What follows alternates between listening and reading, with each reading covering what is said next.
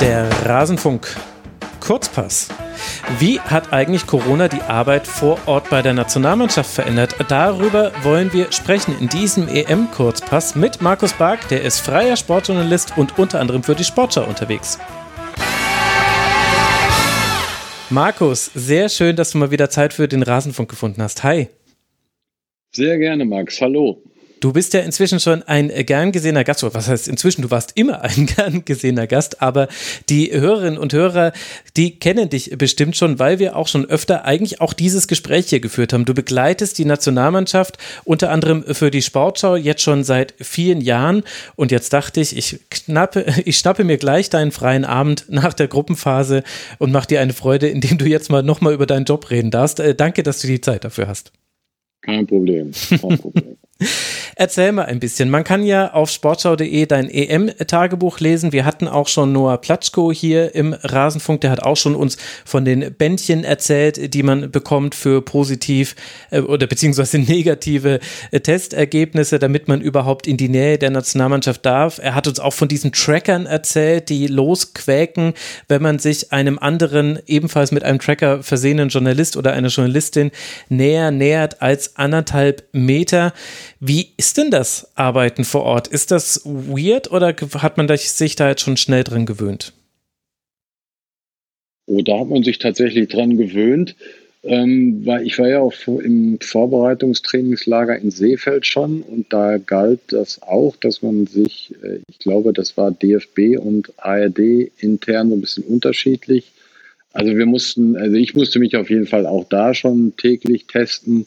Da ging es aber sogar mit äh, einem Selbsttest. Beim DFB ist es jetzt anders. Da muss man also am Medienzentrum und an unserem Compound wird das genannt. Also das ist quasi das Containerdorf und Ü-Wagen und so weiter, äh, mhm. wo dann gesendet, überspielt, geschnitten wird, muss man sich täglich testen und zwar an der einen Station. Äh, wenn man natürlich in München ist zu den Spielen, muss man das dann am nächsten Tag nachweisen? Macht man das nicht? Braucht man wieder einen PCR-Test? Den kann man auch da machen. Aber wenn man in Herzogenaurach ist, kann man also nicht irgendwo in die Apotheke oder wohin gehen und schon gar keinen Selbsttest, sondern ist verpflichtet, das da zu machen. Das führt natürlich dann äh, morgens oder führte in den ersten Tagen morgens zu Staus und dann hat sich das so ein bisschen eingependelt. Inzwischen ist das okay. Äh, es ist zwar weiterhin eine recht lange Wartezeit auf das Bändchen, aber da mein Container recht nah ist, kann man dann schon mal den Rechner anschalten und äh, ja, wie gesagt, man gewöhnt sich äh, an alles und auch an die Apps, die man inzwischen auf dem Handy hat. Also zur Corona-Warn-App kommt mein Testergebnis, mein Laborergebnis, äh, weil man halt manche nur mit diesen Apps abrufen beziehungsweise dann nachweisen kann am Stadion. Dann muss man noch irgendwas von der UEFA ausfüllen. Also man muss auch äh, schon an alles denken. Ja. Das heißt ja aber auch, dass da ganz schön viele Daten und so weiter gesammelt werden. Ist denn das eigentlich alles geregelt, wie damit umgegangen wird von Seiten der UEFA, von Seiten des DFB und so weiter? Das äh, hatte ich ja tatsächlich auch im Tagebuch erwähnt, weil wir äh, hatten ganz am Anfang, als wir zusammenkamen, eine, äh, ja, eine Konferenz innerhalb der Redaktion und da sagte dann die Produktion, die uns hier super mit allen Infos versorgt und die Reisen planen. Und, äh, die sagte also, sie habe den DFB angefragt und mehrmals wurde, sei versprochen worden, dass es die Informationen gibt. Und jetzt habe ich gesehen, ich glaube heute oder gestern, dass es die Information wohl tatsächlich gibt. Das sind sechs oder sieben DIN A4-Seiten, die jetzt an einem Container hängen, klein gedruckt. Und du kannst dir vorstellen, äh, was man mit solchen Sachen macht. Ja, okay, ja. Also ich gehe mal davon aus, dass, äh, dass es da wirklich nur um die Nachverfolgung dann geht. Ne? Dass, also wenn ich jetzt beispielsweise die Nummer 77 habe und die Nummer 68 äh, stand zehn Minuten neben mir und ich werde dann mal positiv getestet. Dann ist die 68 dann, ich glaube, zehn Minuten reichen vielleicht noch nicht, aber dann auch Kontaktperson 1. Mhm. Und ich weiß es ehrlich gesagt nicht. Äh, wir haben auch nicht mehr darüber gesprochen. Es gibt auch äh, viele Leute, die das Ding auf den Schreibtisch legen oder dann äh, versehentlich vergessen, ähm, hm. weil es, ich glaube, dass mit den anderthalb Metern, das ist auch sehr positiv geschätzt. Ich glaube, das Ding fängt schon eher an zu brummen. Hm. Und es ist natürlich schon nervig, ne? auch wenn es sinnvoll ist, aber du, man kennt das ja, wie man damit dann umgeht. Hm. Wird denn eigentlich was Ähnliches dann auch bei den Nationalspielern eingesetzt? Weißt du da was? Äh, keine Ahnung. Das weiß ich nicht, weil ähm, also das ist natürlich schon ein Unterschied zu äh, den vorherigen Turnieren.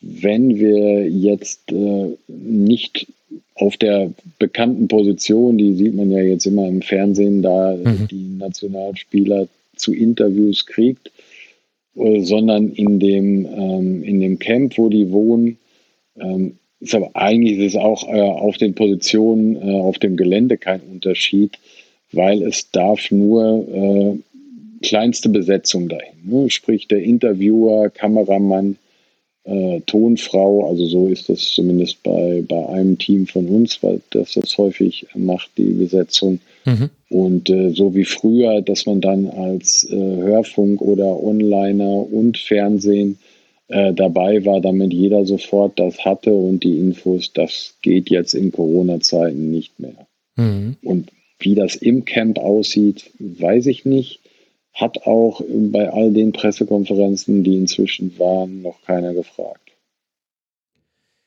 Wie hat sich denn ansonsten jetzt dann Corona ausgewirkt auf deine tägliche Arbeit? Also ich vermute, dass es weniger Poolgespräche geben wird. Das ist ansonsten ein ganz beliebtes Mittel, zumindest in den letzten Jahren gewesen, dass mehrere Spieler oder vielleicht sogar die ganze Mannschaft, je nachdem, wie man das gestaltet, für sogenannte Poolgespräche zur Verfügung stehen. Das heißt, es sind dann mehrere Medien, die in einer Gesprächsrunde eben die Möglichkeit haben, dann keinen exklusiven Zugang zu bekommen, aber in dieser Runde dann eben möglichst exklusiv. Gibt es denn sowas jetzt dann wahrscheinlich nicht mehr oder wie hat sich das verändert? Also da weiß ich, habe ehrlich gesagt mit keinem Kollegen vom Print bislang darüber gesprochen, weil äh, da sind wir ja so ein bisschen raus, weil ARD und ZDF als übertragende äh, Sender und Rechteinhaber genauso wie äh, Magenta ja dann die 1 zu 1 Interviews kriegen. Mhm. Und ähm, ich muss ehrlich sagen, wenn ich mal in den Pressespiegel gucke, ähm, also ich finde da selten Interviews und ein, also ich, mir ist noch keines aufgefallen, das in mehreren Zeitungen dann erschien. Mhm. Äh, was es in Seefeld gab, war ein ja, digitaler Medientag. Da ging es also, die wurden dann äh, in dieser äh, in dieser Hütte, das war so, so eine Skihütte, die war umgebaut zum Medienzentrum. Da wurden die Spieler dann auf so eine Bank gesetzt. Fünf Minuten der, fünf Minuten der und dann wechselte das durch und acht, zehn Leute, weiß nicht genau, wie viel das waren, die konnten dann in verschiedenen Slots Fragen stellen. Aber eins zu eins mit mehreren Personen an einem Tisch, äh, das gibt es trotz der nachgewiesenen negativen Tests nicht. Dafür ist äh, der DFB und sind ja, keine Ahnung, wahrscheinlich auch andere Mannschaften äh, sehr vorsichtig. Und das ist auch, glaube ich, von der UEFA vorgeschrieben. Hm.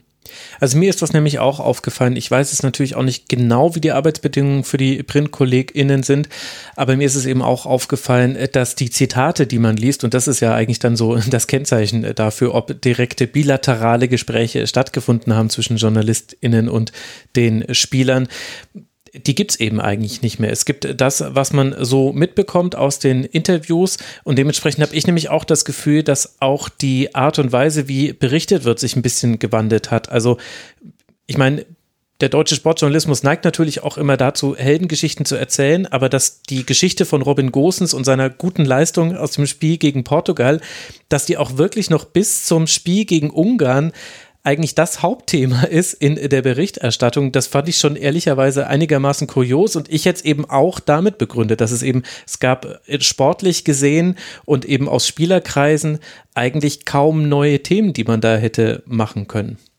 Ja, also die, der DFB fährt das schon zurück. Äh, das würde ich auch so sagen, ohne dass ich da jetzt irgendwie Strichlisten geführt habe. Wir haben jetzt beispielsweise Äh, also wir sind ja jetzt, das können wir, denke ich mal, sagen, Donnerstagabend und 9 Uhr, halb zehn und vor einer halben Stunde oder so kam die Nachricht des DFB, dass auch der morgige Freitag medienfrei äh, sei. Das heißt, es gibt noch nicht mal eine Pressekonferenz. Hm.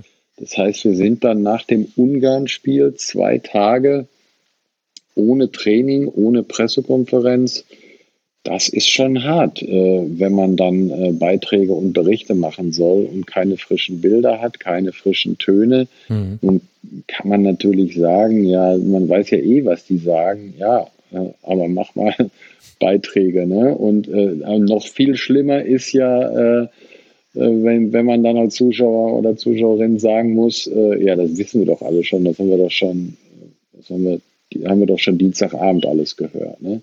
Also das ist schon nicht optimal. Vielleicht gibt es ja morgen dann, das, das passiert auch manchmal, dass man, dass dann noch Gespräche geführt werden und gesagt wird, hör mal, können wir nicht doch mit dem einen oder stell doch, stell dich doch mal bitte dahin. Äh, mal gucken, wie es dann morgen ist. Aber zwei Tage ganz ohne äh, wundert mich eigentlich auch.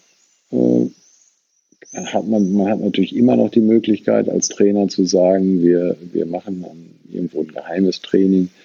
Ähm, das kriegt man dann zwar auch irgendwo mit, aber dass es zwei Tage nichts gibt, ist schon, schon bemerkenswert. Dass es am Tag nach dem Spiel nichts gibt, ist eigentlich, solange ich dabei bin, normal. Ja, ja, genau. Das, so hatte ich das auch immer abgespeichert. Ich habe dieses Jahr seltsamerweise, beziehungsweise ich kann es begründen, aber ich habe noch keine einzige der Pressekonferenzen mitverfolgt, die vor Ort in Herzogenaurach gegeben wurden. Bei vergangenen Turnieren habe ich mir das immer pflichtschuldig äh, an jedem Tag, an dem es eine gab, reingezogen. Äh, gleichzeitig, ehrlich gesagt, fliegen aber auch viel weniger Zitate an mir vorbei und ich schaffe es halt zeitlich derzeit gar nicht und habe halt auch die Gewissheit, durch die Arbeit von Leuten wie dir vor Ort erfahre ich ja dann schon, wenn irgendwas passiert. Also kurz danach habe ich ja dann schon die wichtigsten Zitate. Muss ich mir jetzt auch immer gar nicht angucken. Aber nimmst du das denn auch entsprechend wahr, dass das generelle Interesse, vielleicht auch die Aufgeregtheit rund um die paar Zitate, die dann doch immer vom Laster fallen bei solchen PKs, dass die ein bisschen zurückgegangen ist bei diesem Turnier? Denke ich auch. Ähm, ja, es gibt ja eigentlich gibt es kein Aufregerthema. Ne? Du hast gerade schon, schon gesagt, äh, Robin Gosens und dann, äh, wenn man sich das mal anguckt, das äh, Instagram-Video von Robin Koch mit den Gitarre spielenden Nationalspielern, das, das schafft es ja auch einen Tag quasi Thema zu bleiben, ne? weil es ansonsten sehr ruhig ist. Ich muss sagen, im Gegensatz zu dir habe ich es wenig geschafft, andere Spiele zu gucken. Dafür äh, habe ich seit Seefeld, glaube ich, keine einzige Pressekonferenz verpasst. Und ich muss sagen, äh, also ich fand, das kann natürlich, das fällt mir jetzt aber gerade auch erst auf, wo wir darüber sprechen und du das sagst, das könnte ein Indiz dafür sein, dass es diese Gespräche nicht mehr gibt, weil nun fragt wirklich jeder bei Pressekonferenzen das, was er wissen will. Mhm. Und ich fand, da, da gab es wirklich schon äh, ein paar sehr gute Sachen, die auch Einblicke gaben äh, gab es dabei ganz gute Zitate. Es gibt, wird, du wirst immer Spieler haben, die, die du als langweilig empfindest und die es dann vielleicht auch sind. Aber bei, manchmal war ich auch tatsächlich schon, äh, schon überrascht. Mhm. Ja. Ja, und wollen wir mal gucken. Wenn es natürlich jetzt morgen auch keine gibt und dann Samstag erst, dann fangen die Spiele ja auch schon wieder an. Ähm, ja. Gucken. Da musst, da musst du dann schon anfangen, allen Nationalspielern auf Instagram zu folgen, damit du dann auch auf jeden Fall das nächste Gitarrenlagerfeuer-Video nicht verpasst, weil das ja dann schon die wichtigste News dann ist, fast an so einem Tag. Da muss ich ehrlich sagen, sind wir sehr gut versorgt, weil wir haben natürlich aus Corona-Zeiten, es gibt ja Kommunikationsplattformen, da habe ich ja, also inzwischen gibt es die, die gängigen, aber es gibt auch einen, da hatte der DFB äh, in Seefeld eine ich weiß gar nicht, das war, glaube ich, der Medientag. Äh, da musste ich mir eine App runterladen. Dieses Programm, da hatte ich noch nie was von gehört. Und äh, wir nutzen natürlich auch intern mit dem ähm, sogenannten Sportcampus in Köln. Das ist also da, wo ja, wo alle Fäden zusammenlaufen für die Berichterstattung und da sitzt eine Social Media Abteilung und wenn da sowas passiert, dann landet das relativ schnell darin. Also ich muss sagen, ich habe hier äh, auch Twitter-Konsum oder so ist äußerst gering, mhm. weil die Zeit dafür ähm, auch, äh, auch dieses Jahr deutlich weniger ist als sonst. Wobei ich da ehrlich gesagt gar nicht weiß, woran das so liegt. Das kann ja nicht an Corona liegen. Ja, das Muss ich vielleicht mal mit. Köln telefonieren. ja gut, oder vielleicht ist es halt auch einfach dann die Sehnsucht nach Texten, nach Content, wie es ja neudeutsch heißt, eben weil es eigentlich relativ ruhig ist und weil es eben weniger Geschichten drumherum gibt. Also ich habe da unter anderem auch Sebastian Wessling im Sportradio 360 gehört. Der hat zum Beispiel erzählt, naja, sonst hat man für Geschichten, von denen man schon wusste, die wird man in ein paar Tagen schreiben, konnte man schon mal rund um die Spiele sich O-Töne einholen. Also wenn du eben zum Beispiel ein Porträt schreiben willst, dann fragst du schon mal drei Mitspieler von Josua Kimmich, was sie so über ihn denken und ja. hast dann eben schon Zitate für zukünftige Texte. Und all das fällt eben jetzt gerade weg, weil ja auch rund um die Spiele, was ja eigentlich immer der Zeitpunkt für Journalistinnen und Journalisten ist, in dem man den Protagonisten am nähesten kommt, da ist halt der Zugang auch sehr eingeschränkt und wahrscheinlich kommt es dann zum Positiven dazu, dass man diese Fragen dann auf PKs stellt und dann alle gleich hören, aber natürlich aus Sicht der, derjenigen, die dann die Texte oder die Stücke dazu schreiben und äh, produzieren, ist es natürlich wirklich noch schwieriger geworden, eigentlich sich da auch irgendwie abzuheben, weil es war immer schon so, dass alle im selben Teich fischen, aber jetzt fehlen eigentlich auch so die ganzen Nebenflüsse, die man sonst noch so haben könnte, außer du hast den direkten Zugang zu irgendwelchen Spielern und die sind dann auch gewillt, dir irgendwelche Informationen zu geben. Das stelle ich mir schon schwierig vor.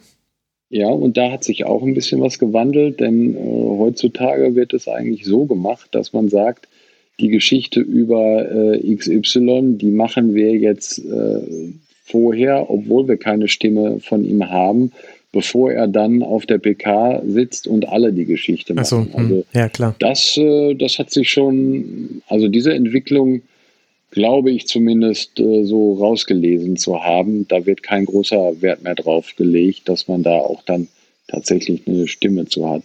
Ich finde das gar keine so schlechte Entwicklung, weil solche Sachen können das ja manchmal dann auch äh, kaputt machen. Dann hängt man an diesen Zitaten und denkt, jetzt hat man mhm. sie endlich und muss die dann auch reinbringen.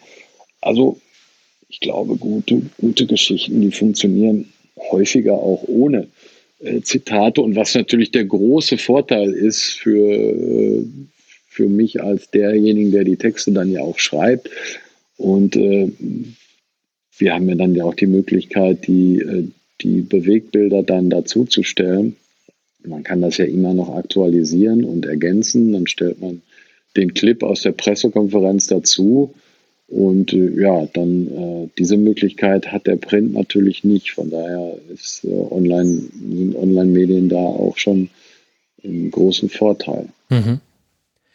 Wie würdest du denn sagen, hat sich das Interesse der Journalistinnen und Journalisten verändert? Sind jetzt weniger KollegInnen vor Ort oder wie ist da die Lage? Hat mich ehrlich gesagt gewundert, äh, dass, dass es hier bei der Europameisterschaft ähnlich voll wird wie sonst auch. Äh, das hatte ich mir schon gedacht. In Seefeld fand ich es äh, enorm, dass da so viele waren, weil es war ja eigentlich, also die Ansage war eigentlich, dass beim Training das passiert, was normal ist, was jetzt hier in Herzogenaurach auch durchgezogen wird, dass man also maximal eine Viertelstunde sieht. In mhm. Seefeld hat man mehr gesehen. Ich vermute auch, weil diese Bilder wurden ja auch häufig äh, gezeigt. Da gab es ja diesen Wanderweg, wo dann die Zäune abgebaut wurden, weil du hattest eh die Chance, alles zu sehen, wenn du es ja. wenn wolltest, dann macht es dann auch keinen Sinn. Und bevor die Leute dann da klettern, und das war tatsächlich ziemlich steil an, an der Böschung, dann mache ich die Plakate lieber weg äh, und, und lass dann gucken. Ähm, aber trotzdem waren, also es waren Redaktionen da, die haben drei, vier, fünf Leute dahin geschickt, obwohl klar war, dass es die Chance auf ein eins zu eins persönliches Interview nahe Null war und dass es digitale Pressekonferenzen gibt, also ob man die jetzt von zu Hause macht oder vor Ort.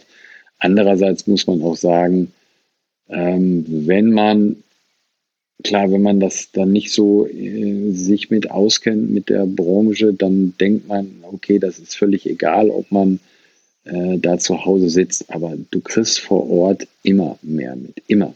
Hm. Ob das beim Bundesligaspiel ist, äh, da siehst du vielleicht Feinheiten nicht so sehr und musst manche Sachen, äh, hast du dann vielleicht auch abends, ärgerst du dich beim, beim Text, gerade so beim Abendspiel, wenn du mit Schlusspfiff sendest, ärgerst du dich, scheiße, das habe ich falsch gesehen und denkst, wow, hätte ich das am Monitor gesehen mhm. oder äh, am Stream, wäre es anders gewesen. Aber letztlich kriegst du immer mehr mit, wenn du vor Ort bist. Und ich finde es halt auch immer noch, äh, dass, dass es äh, ja sich aus Anstandsgründen äh, gehört, dann vor Ort zu sein. Und äh, diesen Anstand verlieren inzwischen viele. Und äh, würde ich jetzt bei der Europameisterschaft nicht sagen, äh, aber so im, im normalen Alltagsgeschäft, also wenn man da so sieht, wer angeblich aus irgendeiner europäischen Stadt über Europapokalspiele mhm. berichtet, aber am Schreibtisch in der Redaktion sitzt, das ist, äh, ist manchmal für mich dann als Freien auch ärgerlich, wenn man selber dahin fliegt und, und die natürlich auch die Kosten hat. Ja. Und die Redaktion, äh, die man früher vielleicht noch beliefert hat, sagen, äh, du, wir haben kein Geld. Und äh, dann machen sie es vom Fernseher weg, um, um so, ja, letztlich sind es ja auch dann wirklich Peanuts zu sparen. Und ja, das ist natürlich ein äh, spannendes Argument. Aber ich fand es jetzt auch interessant zu hören, dass das Interesse im äh, Trainingslager so groß war. Und gleichzeitig hast du mit den Zäunen, die errichtet wurden und dann aber doch so abgehängt wurden, dass sich da niemand verletzt, wer da dann doch versucht, das Training zu begutachten, ja ganz gut auch schon mal auf die Perspektive des DFB auf das Ganze hingewiesen, denn der steht ja weiter in äh, diesem Zwiespalt. Also einerseits errichtet man solche Zäune irgendwo hoch oben auf einem Wanderweg, um ein Training abzuschotten. Auf der anderen Seite erkennt man dann aber auch, sicherlich eben auch wegen der Gefahrenlage, aber auch generell, weil es auch, glaube ich, kein gutes Bild abgibt, wenn jetzt schon mal Leute kommen, auch normale Zuschauerinnen und Zuschauer, normale Fans, die das äh, Training sehen wollen, dann sollten wir uns dafür dann vielleicht doch öffnen, denn das würde ja sonst viel konterkarieren, was man gerade versucht, nämlich sich den Fans zu öffnen. Und das betrifft ja auch indirekt die Medienarbeit. Wir haben das gesehen bei der Kaderbekanntgabe durch Joachim Löw. Ich habe ehrlich gesagt diese Pressekonferenz nicht durchgehalten. Da waren dann auch aus aller Herren Länder, also aus Deutschland, aber aus ganz vielen verschiedenen Regionen auch Fans zugeschaltet, die Fragen stellen durften. Und so schön dieses Signal ist, fand ich das ehrlicherweise gegenüber denjenigen, die das als Arbeitstermin haben, schwierig, weil also ich persönlich, Absolut. ich hatte da die Freiheit, das einfach auszumachen. Wie bewertest du denn das Vorgehen des DFB in diesen Dingen? Sehe ich ganz genauso. Also wenn Sie das machen wollen, können Sie das gerne machen, sollen Sie gerne machen, aber gesondert. Also wenn jetzt eine Pressekonferenz ist, das sagt ja schon das Wort, oder ja. man, inzwischen ist es ja eigentlich auch total veraltet, das Wort Pressekonferenz, weil es müsste eigentlich Medienkonferenz heißen. Aber davon mal abgesehen, das sind halt getrennte Sachen. Und äh, das war ja ganz nett. Äh, der ältere Herr aus dem Seniorenheim, ich weiß nicht, was Brandenburg oder so, ne, das war auch ganz lustig, aber ähm, dann, dann soll man doch nicht diese Pressekonferenz äh, benutzen, um, um jetzt die Aufmerksamkeit dafür zu gewinnen, dass man da irgendwie jetzt Fannähe äh, herstellt. Ne? Denn man muss auch mal beachten, ähm, da ist natürlich auch ein enormer Zeitdruck drauf auf, auf solchen Sachen. Ne? Jeder will dann damit der Schnellste sein. Mhm. Und wenn man dadurch, äh, man bindet da vielleicht zwei Leute aus einer Redaktion für das hat doch bestimmt zwei Stunden gedauert, wenn ich mich recht entsinne. Ne? Ja, genau, die war ewig lang, also zwei Stunden. Genau, und das, Stunde, äh, ja, das finde ich dann schon, schon fragwürdig. Äh, dann kann man ja sagen, äh, wir fangen damit an. Ihr könnt gerne euch schon dazuschalten äh, oder wir würden euch freuen, würden uns freuen, wenn ihr euch dazuschaltet. Aber wir fangen dann erst um, keine Ahnung, meinetwegen um 13 Uhr mit der eigentlichen Pressekonferenz an. Und äh, das finde ich, äh, ja, hat natürlich auch so ein bisschen Tradition beim DFB, vielleicht nicht mit der Fannähe, aber ich kann mich gut an äh, Pressekonferenzen in Brasilien und auch in Frankreich erinnern. Da fing das mal an mit der Vorstellung einer neuen App eines Ja, stimmt. Ja, stimmt. gut bekannten Softwareherstellers, sage mal. Ja, ich erinnere auch mich. Sponsor des Deutschen Fußballbundes ist. Mhm, reimt sich auf Und, eine Kölsche Band. Ja, genau. Und davon wussten wir vorher nichts. Also das war nicht angesagt, nicht angekündigt, sondern das wurde dann einfach gemacht. Und, äh, und ach ja, es gab auch mal eine, da stand plötzlich äh, ein Produkt aus einer Sprühdose eines Herstellers, der mit dem noch aktuellen Bundestrainer wird. Ich denke, es müsste jeder drauf gekommen sein. Auf jedem Stuhl und naja. Also ich weiß nicht, wer, wer, sich was davon verspricht, aber also das habe ich genauso gesehen wie du. Äh, da wurde viel Zeit vergeudet ähm, für, für Leute, die eigentlich arbeiten wollten und da ja letztlich auch mussten. Und ja, hat das was gebracht? Ich weiß es nicht. Also ich glaube ehrlich gesagt nicht, vor allem weil, also das Ganze war halt aufgebaut wie ein eine, eine Vorführung, also mit, mit produzierten Trailer, der nochmal mit äh, Blick hinter die Kulissen äh, zeigt, äh, wie jetzt Joachim Löw über, mit seinem Team darüber diskutiert, äh, wie man eben diesen Kader zusammenstellt und dieses Turnierplan. Aber das ist ja alles Werbung und das ist auch legitime Werbung, die darf der DFB gerne machen und das ist ja auch durchaus interessant, dass da jetzt mal dann DFB-eigene Kameras mit dabei sein dürfen. Aber bei einem so wichtigen Termin wie der Kaderbekanntgabe oder so potenziell wichtig, wie er sein kann, es hängt natürlich auch immer ein bisschen davon ab, was bekannt gegeben wurde. Ich meine, in diesem Fall waren dann die wesentlichen Fragen dann eigentlich vorher schon geklärt aber dann ist es halt, finde ich, ein bisschen schwierig, das zu vermischen. Und ich frage mich halt immer noch und kann mich das halt auch fragen, weil ich ja noch eine Distanz zum DFB habe, im Gegensatz zu dir, der ja viel enger mit denen zusammenarbeitet, was das darüber aussagt, wie sich das Verhältnis zwischen Journalistinnen und Journalisten und dem DFB verändert hat. Wie würdest du da, wie würde da deine Diagnose ausfallen? Ja, ich glaube, also solche Sachen ändern da eigentlich, äh, ändern da eigentlich nichts dran. Ne? Ich muss sagen, es gab in diesem Jahr, weil es ja auch wenig kritische, gab es überhaupt ein kritisches Thema? Also jetzt äh, sagen wir vom kritische Themen zum DFB natürlich, aber da meine ich jetzt nicht die Nationalmannschaft. Ne? Das muss man natürlich sagen, das spielt dem, der DFB-Spitze natürlich schon in die Karten, dass jetzt Europameisterschaft ist und die Nationalmannschaft spielt. Mhm. Ähm, aber so bei der Nationalmannschaft gab es halt keine kritischen Themen, keine kritischen Nachfragen und dann ist das Verhältnis eigentlich in der Regel äh, entspannt. Klar sind die Leute sauer. Äh, ist ja immer so, wenn man fragt, können wir den haben, können wir den haben und man kriegt ihn nicht und dann gibt es mal in den Abläufen äh, Schwierigkeiten und so. Das sind normale Reibungen, aber ich grundsätzlich, also ich habe noch von keiner Kollegin oder keinem Kollegen gehört, dass er, dass er Probleme hat. Mhm. Und daran ändern auch solche Sachen äh, ja, der klar. Pressekonferenz nichts. Ne? Und da weiß man auch wirklich nicht, dass das kann auch sein, äh, dass das gar nicht diejenigen, die es dann letztlich durchgeführt haben, so geplant haben. Es hat ja auch das ist ja auch fast untergegangen. Einen bemerkenswerten Wechsel schon wieder in der Führung der äh, Kommunikationsabteilung gegeben. Jan Berle hat nach, ich glaube im Oktober hat sie angefangen, schon wieder hingeschmissen. Mhm. Äh, der Jens Grittner führt das jetzt, glaube ich, kommissarisch. Ich glaube aber nicht, dass er das letztlich dann auch als Chef der Abteilung übernehmen wird. Es war mal eine Stelle ausgeschrieben. Äh, die ist jetzt zumindest öffentlich noch nicht besetzt. Ich bin mal gespannt, wie das, wie das weitergeht. Aber, äh, Welche Stelle genau ist das hm? dann? Da muss ich jetzt ehrlich gesagt glänzen durch Unwissenheit. Also von welcher hm. Stelle genau sprechen wir? Die ausgeschrieben ist oder die, äh, die durch Mirjam Berle frei geworden ist? Äh, die äh, frei geworden ist und dann logischerweise das auch. Das ist die, ja quasi äh, Verbandskommunikationsabteilungsleiterin, die Kommunikationschefin. War genau, für den Verband dann und quasi genau, der das war die Nachfolgerin mhm. von Ralf Köttker. Ah, okay, okay, alles klar. Okay, ja doch, jetzt, jetzt, jetzt habe ich es verstanden. Genau. Und Jens Grittner ist ja dann Pressesprecher für die Nationalmannschaft. Das ist quasi der Unterschied. Deswegen nimmt, übernimmt er jetzt den Verband auch mit. Und ist die ausgeschriebene Stelle jetzt dann eine andere als die der. Das, war zumindest gedacht, dass äh, diese Stelle unter Mirjam Berle äh, angesiedelt ist. Mhm. Okay.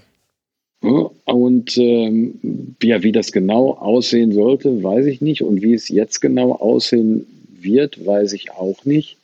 Ähm, das habe ich aber, glaube ich, gemeint mit Leuten auch im DFB, weil jetzt konzentriert sich natürlich auch alles erstmal hier auf das Turnier und ich glaube, die sind auch ziemlich froh, dass sie ja. das Thema jetzt erstmal von der Backe haben. Ja, das also ich, ich glaube das nicht nur, sondern äh, man spricht natürlich auch so mal ab und zu, wenn was abgesprochen wird und kommt äh, auf dieses und jenes Thema.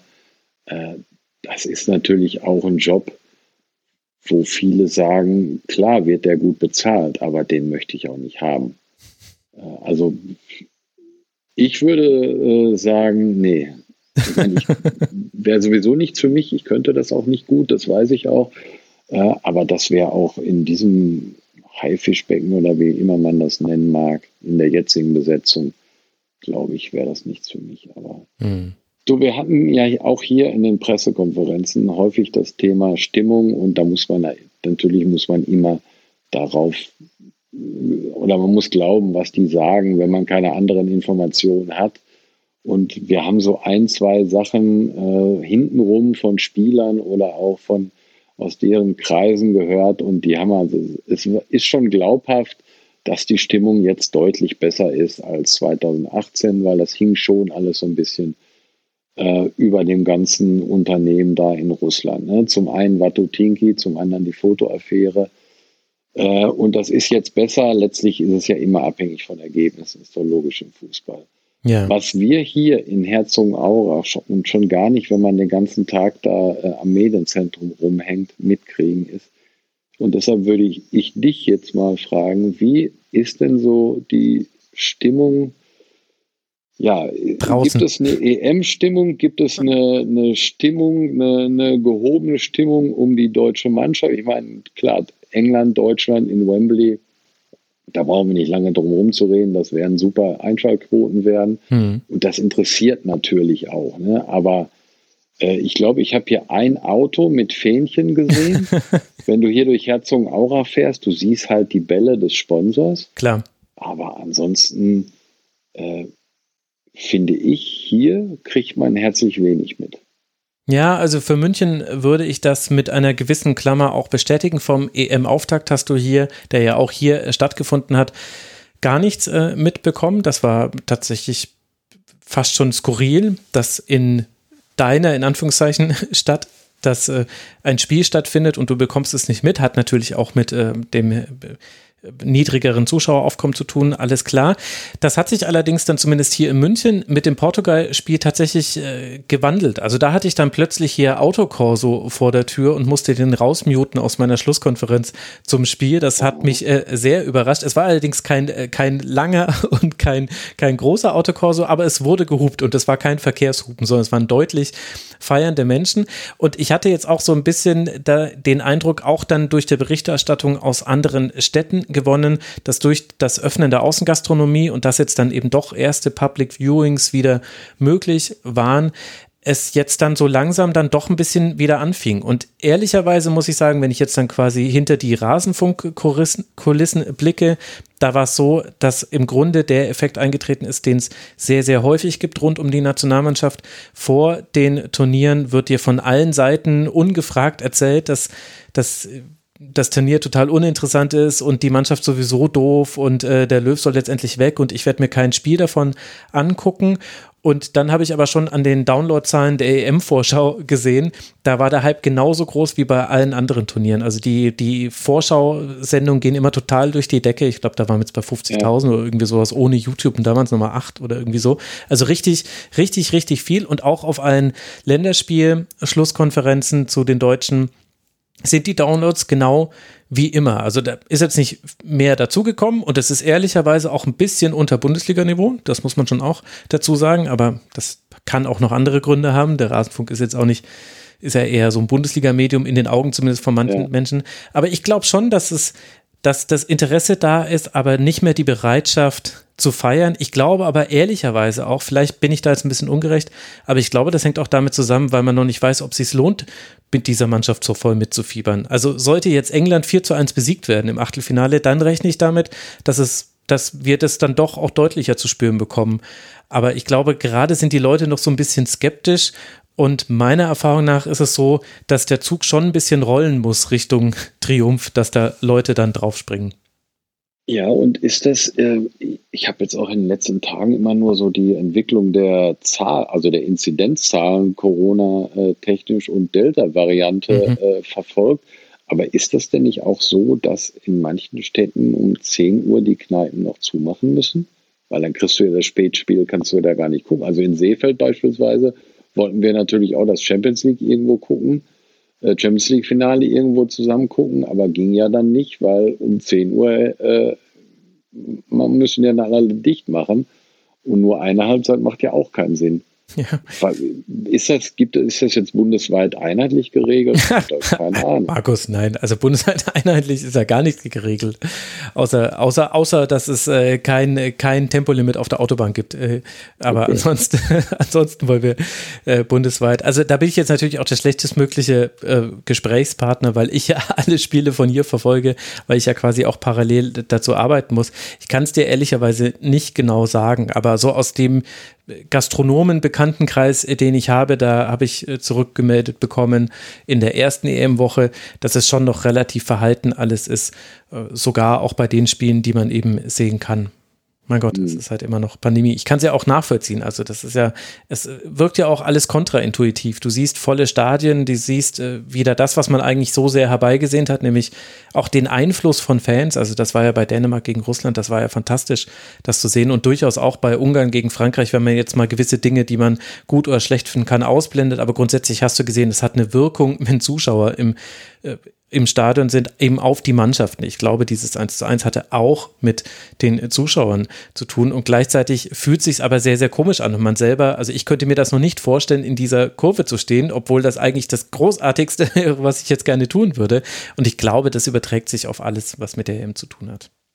Ja, und da merkt man auch, wie unterschiedlich äh, so die Völker sind. Ne? Der Kollege Holger Dahl vom Hörfunk, der war in Kopenhagen, bevor er nach äh, München kam zum Portugalspiel. Und er sagte, du, ich bin da, ich bin da blöd angeguckt worden, als ich mit, mit der Maske rumgelaufen mhm. bin. Da trägt keiner mehr Maske.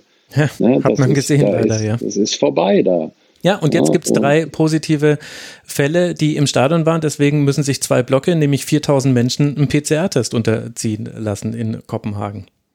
Also ich habe gerade in einer WhatsApp-Gruppe von uns äh, einen Tweet gesehen, kannte allerdings jetzt den Account nicht und weiß nicht, ob das ob man das ernst nehmen kann.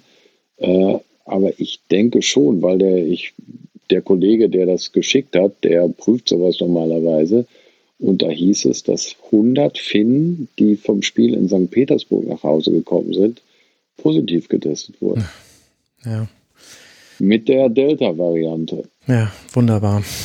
Ja, ich meine, sowas ist ja fast zu erwarten und dann trotzdem ja, also ich glaube ehrlich gesagt, da wird in der Nachbetrachtung zu dieser EM noch viel auf uns zukommen. Da bin ich dann auch gespannt, was dann auch du äh, berichten wirst, jetzt dann von diesem Achtelfinale in London, was ja so ein bisschen der Vorausgriff ist auf die äh, Halbfinal- und Finalspiele, die da stattfinden werden, ja auch mit erhöhten Zuschaueraufkommen. Da bin ich wirklich sehr gespannt, was man da dann so berichtet bekommen wird. Ich bin vor allen Dingen äh, gespannt, äh, ob ich dann vor Ort sein werde. Das ist alles noch nicht klar. Wegen also, Quarantäneregeln? Äh, ja, auch wegen interner äh, Bestimmungen. Ne? Also die äh, Regelung beim, äh, bei der Europameisterschaft ist der WDR der sogenannte Federführer. Die Regelung ist, und das ist auch vernünftig, alles wird mit der Min, wie soll man jetzt sagen, also so wenig Leute wie, wie, wie nötig sind. Ne? Mhm. Und äh, da wir natürlich in London logischerweise auch schon Infra Infrastruktur haben, dadurch, dass es ja auch Halbfinale und Finale da ist, ähm, kann das gut sein, dass ich äh, da nicht reisen werde. Also Bukarest äh, hätte ich wohl gemacht und wie es in Rom ist, habe ich ehrlich gesagt, äh, da haben wir noch nicht drüber gesprochen. Mhm. Äh, das ist so merkwürdig. Darüber wurde jetzt noch nicht gesprochen. Zumindest habe ich davon nichts mitgekriegt. Was wir, wo wir jetzt gestern äh, irgendwie, muss man ehrlich sagen, also ein bisschen ins Schwimmen gekommen sind. Äh, ich, hätte, ich hätte auch nicht dran gedacht, dass die es äh, gegen, gegen, Ungarn so äh, wackelig nur hinkriegen. Ich hatte mit dem Thomas Bräuch äh, ja auch telefoniert, der hatte die Ungarn gegen Frankreich gesehen und da sagt er, alles schön und gut, alles schön leidenschaftlich und so weiter, aber dies und dies und das haben sie in München halt nicht und er kann sich kein Szenario vorstellen. Also wir waren jetzt wirklich äh, nicht darauf vorbereitet, dass das, äh, dass das schon Schluss sein könnte. Aber das war in äh, 2018 gegen Südkorea war es auch keiner. Und äh, von daher haben wir, waren wir eigentlich da, haben, war halt die Frage London oder Bukarest und äh, nicht, ob man nach Hause fährt. Und jetzt haben wir dann ein paar Tage hier noch bekommen. Ja, ein paar Tage hast du noch bekommen. Letzte Frage, Markus, bevor ich dich in deinen wohlverdienten Feierabend entlasse. Ich weiß jetzt gar nicht, wie viele Turniere du schon begleitet hast, aber Campo Bahia, Watutinki waren auf jeden Fall mit dabei. Wo würdest du denn dieses Erlebnis vor Ort in Herzogenaurach auf einer Unterhaltungsskala einordnen? Wie viel Spaß macht das im Vergleich zu den bisherigen Turnieren, die du so erlebt hast? Also Herzogenaurach ist völlig okay. Da, da kann man in der, äh, ich war jetzt noch nicht oft in der Altstadt, weil äh, wir uns auch hier am Hotel häufiger dann abends treffen und hier ist, äh, das ist wirklich ganz nett. Hier ist so ein Park um 200, 300 Meter und das ist ein ganz einfacher äh, Biergarten, äh, nur Bierzeltgarnitur. Da gibt es Bier vom Fass und Wurst vom Grill und der hat auch nicht immer auf, aber wenn man da mal hingeht, äh, also in Herzogenaurach kann man es absolut aushalten.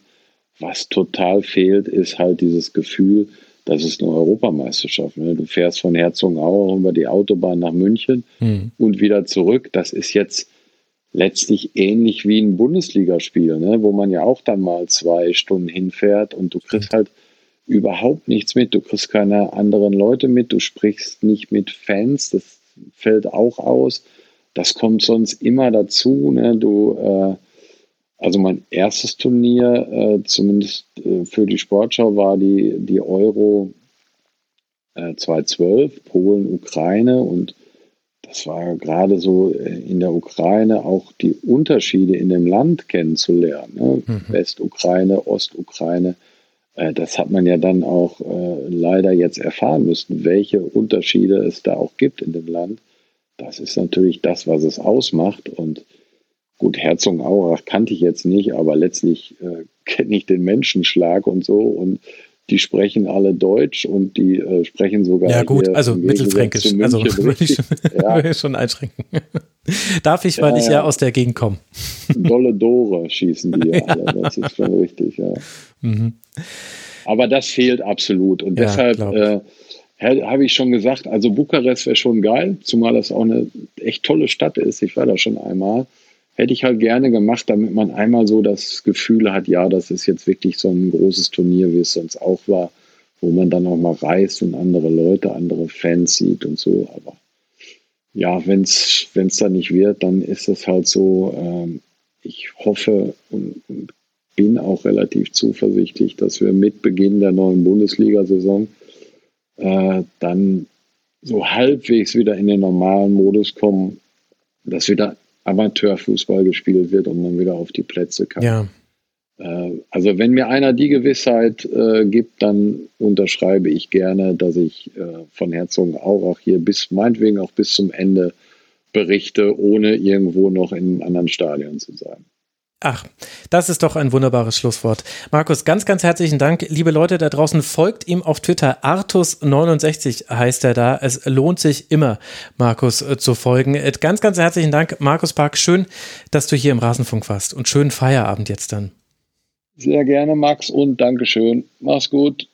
Du auch, bis bald und euch auch eine gute Zeit, liebe Hörerinnen und Hörer. Danke für eure Aufmerksamkeit. Der Rasenfunk ist allein Hörerinnen und Hörer finanziert. Bitte unterstützt uns auf rasenfunk.de slash supportersclub. Erfahrt ihr, wie das geht. Und morgen hören wir uns wieder. Es wird auch morgen einen weiteren EM-Kurzpass geben zu einem allgemeineren Thema zu dieser Europameisterschaft. Und dann geht es ja weiter mit dem Achtelfinale. Bis dahin, bleibt gesund, passt auf euch auf. Bis bald hier im Rasenfunk. Ciao.